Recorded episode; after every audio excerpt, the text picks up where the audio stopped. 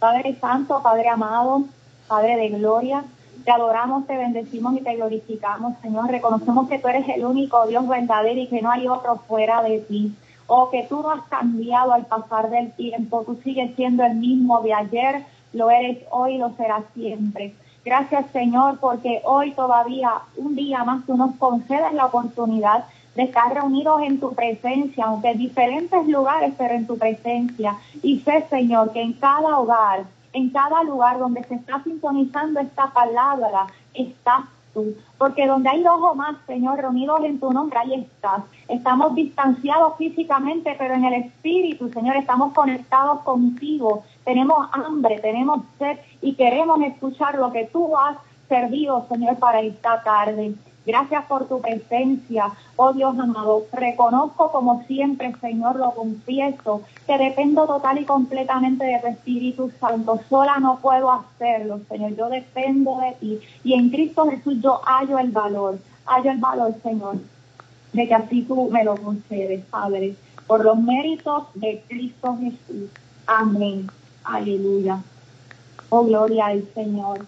Hoy vamos a estar dialogando sobre el tema eh, que dice, no vendas tu primogenitura, no vendas tu primogenitura, bendito el nombre del Señor.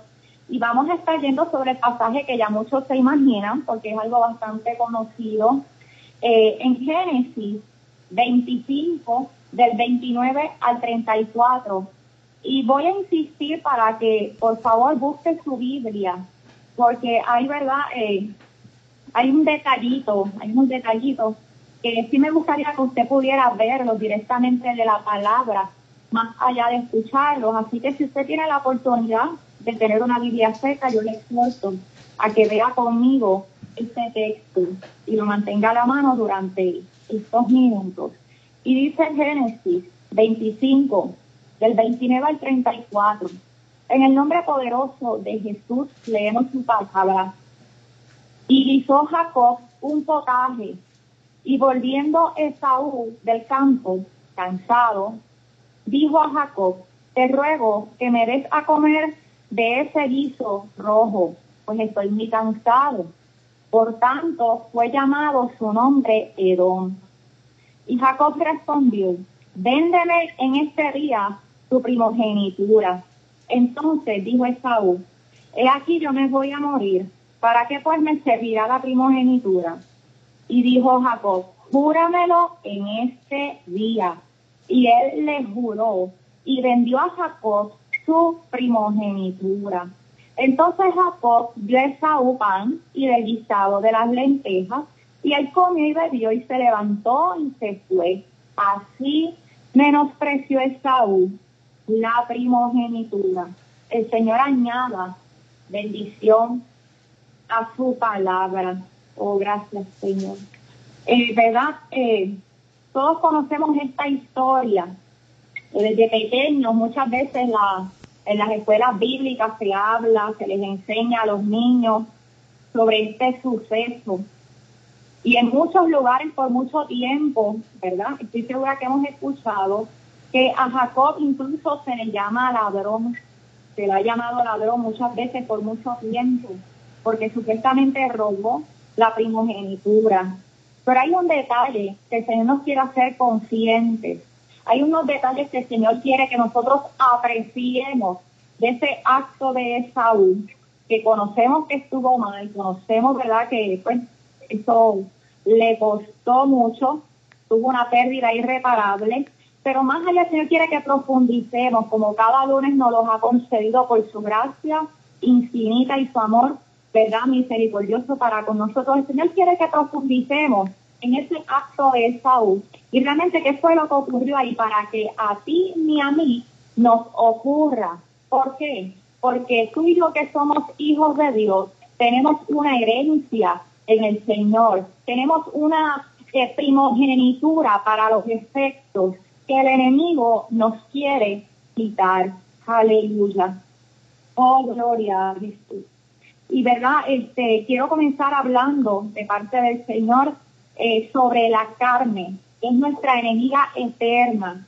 Gloria a Jesús. Vemos que a Esaú el cansancio y el hambre fue su ocasión de caer.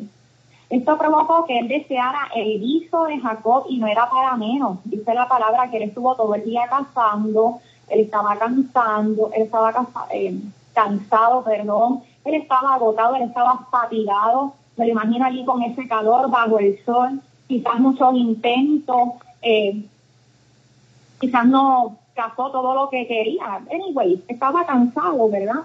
Y drenado. Y dice que él tenía hambre y estaba cansado. Oh, gloria a Jesús. Pero en eso, que son síntomas de la carne, que son cosas que se experimentan en la carne, ahí fue donde el enemigo halló ocasión, fue su ocasión de caer. Gloria a Jesús. Esto provocó que él deseara el guiso de Jacob y no era para menos. Pero aquí podemos ver a un Esaú que le faltó dominio propio. Y mientras yo voy, ¿verdad?, abundando esta palabra de parte del Señor conforme Él ha querido darnos, usted vaya tomando lo espiritual y vaya aplicándolo. Porque es un pasaje conocido y muchas veces los pasajes conocidos como que los pasamos por alto, no profundizamos en ellos. Pero cada palabra de la Biblia tiene una profundidad infinita y cuando al Señor le place, Él lo muestra para edificación de su pueblo. Así que vaya aplicando el espiritual. Vemos a un Esaú que le faltó dominio propio. Oh, gloria al Señor. Y eso fue lo que le llevó a querer saciar esa hambre, escuche, a toda costa. Que Esaú tenía en su mente, yo tengo hambre y punto. Algo sencillo, pero ¿dónde se estaba manifestando esa necesidad? En la carne. ¿Y cómo era esa necesidad? Era imperante. ¿Y qué le pasaba a Esaú? No la podía dominar. Y tampoco quería. Aleluya. Él no tenía ninguna intención de dominarla. Él lo que quería era saciarla. Saciar la necesidad que su carne le estaba demandando. A cualquier costo, él la iba a saciar y definitivamente lo hizo. Tanto así que vendió y menospreció su primogenitura, porque aún dentro del acto que estuvo mal, cuando profundizamos, eh, no, no es que lo que él hiciera pudiera cambiar el, la tragedia, por decirlo así, de perder la bendición de Dios, pero él pudo haberse expresado de otra manera. Pero fíjese como él dice, pero si yo me voy a morir, ¿de qué me sirve? A mí eso no me sirve. Él lo que estaba diciendo es, a mí la primogenitura ahora no me sirve de nada. Yo lo que quiero es saciar el hambre. En esta carne yo estoy sintiendo de una manera tan terrible. Eso es lo que me importa y eso es lo que yo quiero hacer y eso es lo que yo quiero resolver ahora. La primogenitura, que nada me sirve. Así que no solamente la vendió, la palabra específica que la menospreció, la devaluó, la tuvo en poco Oh, gloria al Señor, aleluya. Para la necesidad que él estaba experimentando en su carne, para la cual ya dijimos que él no tenía dominio propio, la primogenitura, que representa la bendición de Dios, se le estaba convirtiendo en un estorbo. Y él no lo pensó dos veces para deshacerse de ella. Oh, gloria a Jesús. Vemos a un Jacob, vemos a un Jacob que sabía el valor de la primogenitura, lo conocía, la procuraba y definitivamente la halló. Oh, gloria a Dios. Vemos a un Estado que la menospreció y la perdió. Jacob halló una ocasión porque vemos que él la procuraba, él quería esa primogenitura, él sabía el valor y él no perdió oportunidad. Él dio la oportunidad y la aprovechó. Y se lo puso como condición. Esaú, si tú quieres mi guiso, yo quiero que tú me des la primogenitura. Y ahí fue cuando Esaú lo vio como un estorbo y no lo pensó dos veces para deshacerse de ella, menospreciándola, pero saciar el deseo de su carne. Oh bendito eres, Señor. A usted y a mí, hijos del Señor, nos ocurre igual. Nos pasamos la vida, y escuche esto, batallando contra los deseos de la carne que dice la palabra que son contra el espíritu, sabemos que la que esté más fuerte es la que va a dominar. Esaú definitivamente tenía su espíritu bien débil. Oh, gloria al Señor. Pero tú y yo, tú y yo, ¿cómo estamos? ¿Qué es lo que está dominando en nosotros? ¿El espíritu o la carne? El hambre fue la ocasión de caer de Esaú, pero en nosotros, ¿qué es lo que se puede estar manifestando en nuestra carne que nos quiere hacer caer? ¿Cuál es la necesidad imperante que el enemigo está levantando en nuestra carne, que está tentando contra nuestra herencia celestial? Oh, para que puedas eh, ¿verdad? Eh, recibir esta palabra de una manera más directa, así que con todo el respeto lo voy a hacer. El enemigo no te va a tentar con algo que no es una tentación para ti, valga la redundancia. Él sabe cómo atacarnos, él sabe cuál es tu debilidad oh, y va a buscar quitarnos nuestra heredad. Y se va a valer de cualquier cosa que nos lleve a ceder, escuche, el primer lugar de Dios en nuestras vidas. A Esaú fue algo tan simple como el guiso. Algo tan simple como un guiso. Que el enemigo puede estar usando contigo, tu trabajo, el entretenimiento, la relación de pareja, tu economía. ¿En qué cosas se puede estar amparando el Señor, el perdón, el enemigo para querer robarte tu heredad? ¿En qué cosas te está llamando la atención, desviando tus esfuerzos? Oh, gloria a Dios, para que tú atiendas esa situación, para que tú atiendas ese, ese proceso, ya sea en tu trabajo, en tu pareja, tu economía, que tú quites tu mirada de Dios, que tú quites tu mirada de la heredad y pongas tus esfuerzos en cubrir esa necesidad por tus propias fuerzas. Vuelvo, a Esaú fue el guiso. Esaú quitó la mirada del Eterno o quitó la, la, mirada de la bendición y la puso en lo que le estaba premiando en el momento.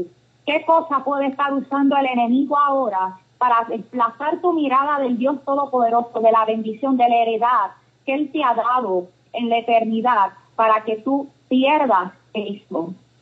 Aleluya. No podemos permitirlo bajo ningún concepto bajo ningún concepto lo podemos permitir. Y hay una comparación que quiero traer aquí para que lo podamos entender un poquito mejor. El viso representa los medios que Satanás usa para robarnos la herencia que hemos recibido en Cristo, que es la vida eterna. El guiso representa las cosas temporales y perecederas, cosas, y escuche bien, cosas que van a dejar de ser, cosas que no nos van a servir para nada en la eternidad y de las cuales no habrá memoria jamás. Aleluya. Ahora la primogenitura, ¿qué es lo que representa? Representa la vida eterna. Es la herencia que hemos recibido del Señor Jesús. Esta herencia como tal no atiende ni cubre nuestras necesidades inmediatas en este mundo. Lo repito, la herencia de vida eterna como tal no atiende ni cubre nuestras necesidades inmediatas en este mundo, pero la esperanza de alcanzarla debe ser más que suficiente para resistir y soportar cualquier contrariedad que nos toque atravesar, aleluya. Esaú se supone oh gloria a Dios, que mantuviese su mirada en la primogenitura y que dijera, espérate un momento, Jacob, oh la primogenitura es la bendición que yo voy a tener de por vida yo tengo hambre ahora, pero yo me puedo comer cualquier cosa después. Y coma o no coma, oye, eh, el hambre no me va a durar para siempre, pero la primogenitura va a ser, oh, mientras yo viva en este mundo, y no solamente para mí, sino para mi descendencia.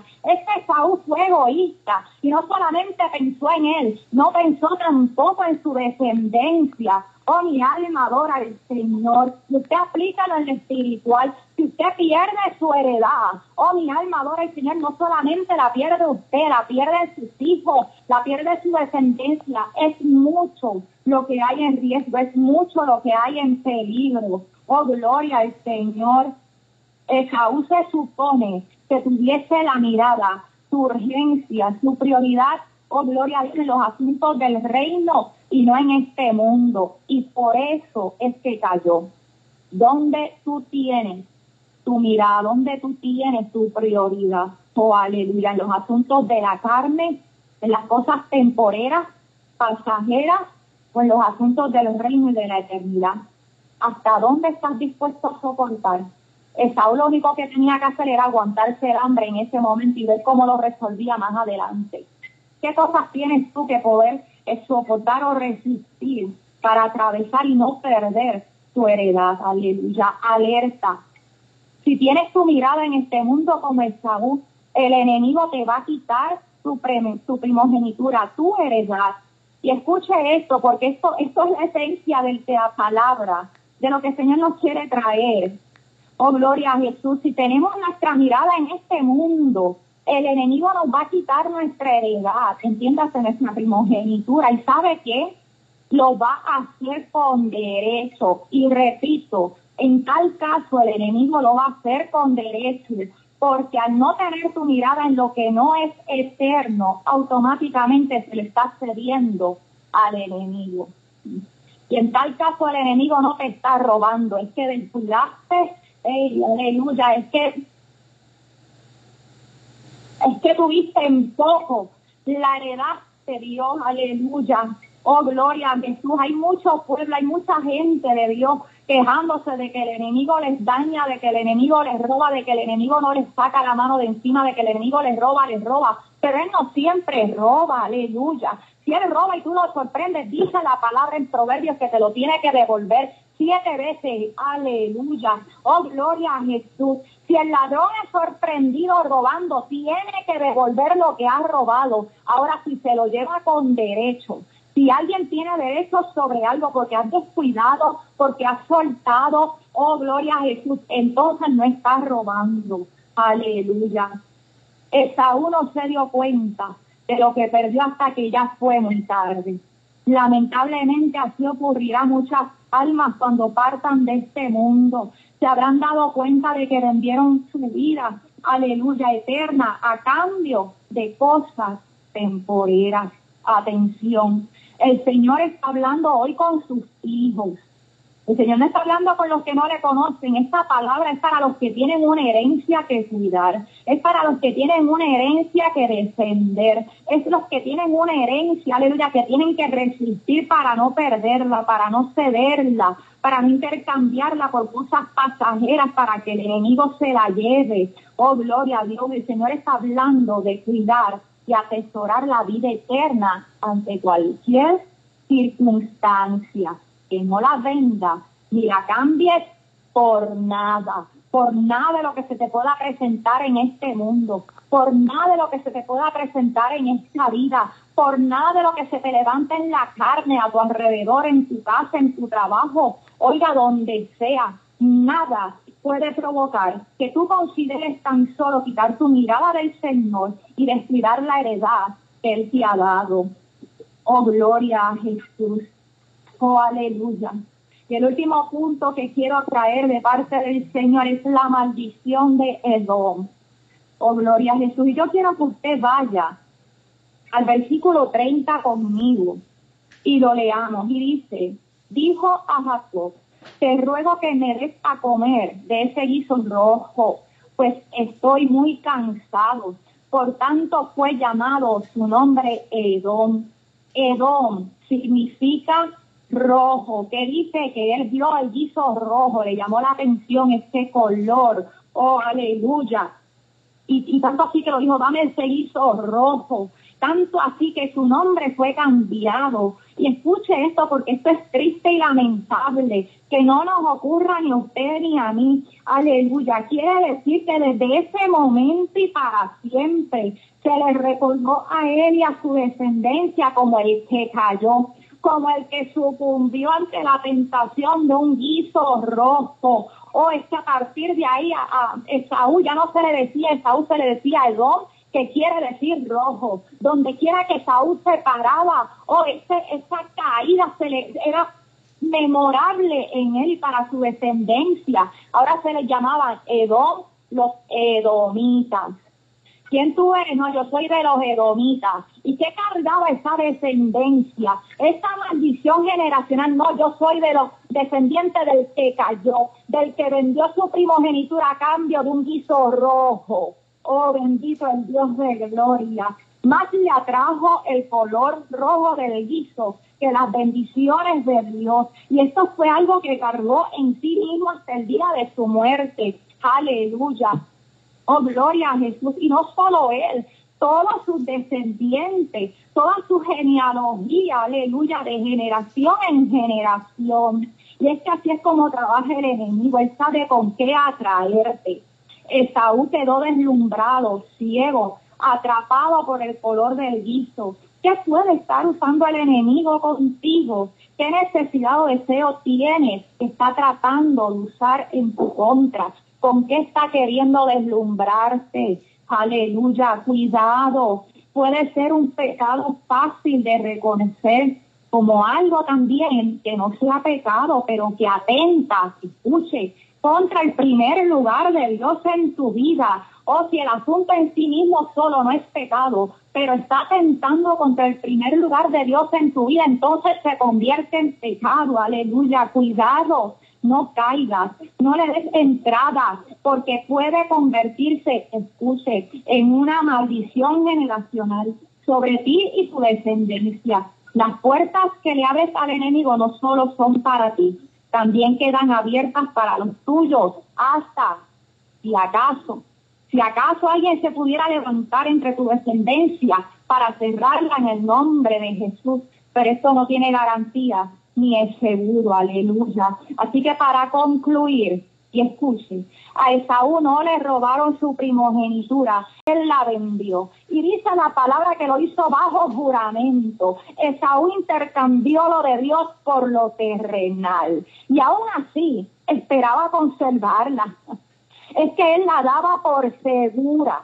Él jamás pensó que realmente fuera algo que podría perder. Y esto lo vemos claramente en su reacción cuando él fue a pedirla donde su padre. Oh, él pensaba que la tenía ahí segurita. Cuando él fue muy confiado y se dio cuenta de que Jacob ya la tenía. Oh, aleluya, vemos cómo él se puso. Oh, aleluya, él se quebrantó, él se impactó. Entonces se dio cuenta de que de verdad la había perdido. Oh, aleluya. Es que probablemente Esaú en aquel momento lo que dijo, espérate, si yo le digo que sí, se la voy a dar y ya, y me como el guiso y él no me la va a poder quitar, porque es que él no va a poder tomar mi lugar delante de mi padre.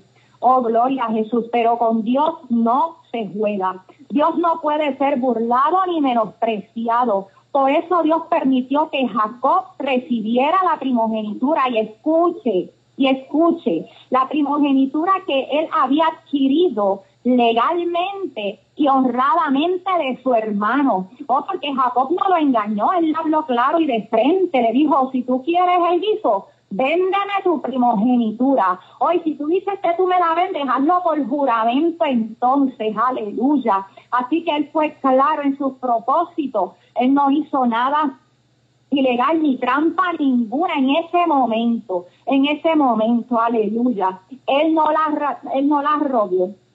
Jacob no robó la primogenitura, él arrebató, y escuche, escuche, él arrebató lo que era suyo. Dios lo permitió porque Jacob supo apreciar el valor de la primogenitura, la procuró, y por cuanto la apreció y la procuró, la halló. Aleluya. Oh, mi alma adora al Señor. Él no la robó, Él la arrebató. Porque fíjese que años atrás Esaú se la había vendido con juramento, pero Esaú no tenía ninguna intención de cumplir su palabra. Oh, es que él esperaba como quiera quedarse con eso. Aleluya. Así que Jacob se tuvo que levantar y arrebatar esa bendición. Aleluya. Y el Señor así lo permitió. Y sabe que profundice un poco más un Dios, aleluya, santo, bueno y poderoso. ¿Usted cree que iba a permitir, oh, que su pueblo completo, oye, Jacob el patriarca, o oh, el padre de las doce tribus de Israel, aleluya, adquiriera eso de una manera eh, haciendo maldad o de manera ilegítima? No, no, no. Dios vio el corazón y lo vio desde el vientre. Desde el vientre Dios sabía lo que iba a ocurrir, aleluya. Que el corazón de Jacob estaba en los asuntos de Dios. Atesoraba, valoraba la bendición del Señor, aleluya. Y él la arrebató. Y no es diferente para con nosotros.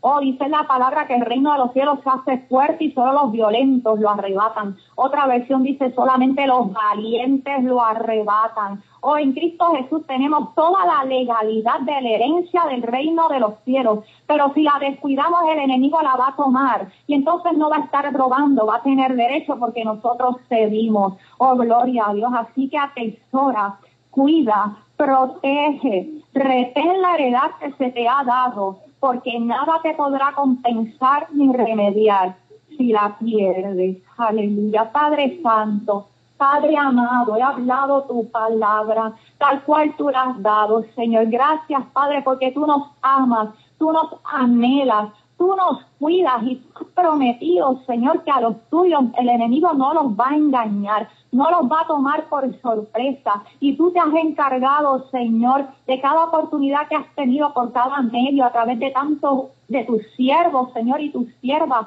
traer palabra de alerta, de cuidado, Señor. Oh Padre, revela esta palabra en cada corazón. Padre, yo ruego para que el enemigo no haya ocasión de controversia en la misma, sino que tú, verdad, tú la confirmes a través de tu Espíritu Santo, oh Señor, como tú has dado tú dando advertencia, que podamos aplicarla claramente a cada una de nuestras vidas, que podamos identificar cuáles son las cosas con las que el enemigo nos quiere deslumbrar o con las cuales nos quiere envolver para robarnos nuestra heredad, Señor. Ayúdanos a mantener nuestra mirada en lo eterno, nuestra mirada en lo que no perece. Oh, aleluya, y a darte el primer lugar por encima de todas las cosas, porque ciertamente nada de este mundo, nada de lo que nos ocupa, nada de lo que nos aflige, nada de los problemas, compromisos y obligaciones, nada, nada nos vamos a poder llegar, a poder llevar cuando tú nos llames a tu presencia. Oh, mi alma te adora y te bendice. Allí solamente vamos a tener la heredad, oh, que tú nos has dado, Señor, desde que te entregamos nuestro corazón y nuestra vida. Oh, Padre, en el nombre de Jesús, te damos las gracias, Señor. Sigue trabajando y revelando esta palabra en cada vida conforme a tu propósito. Amén. Aleluya.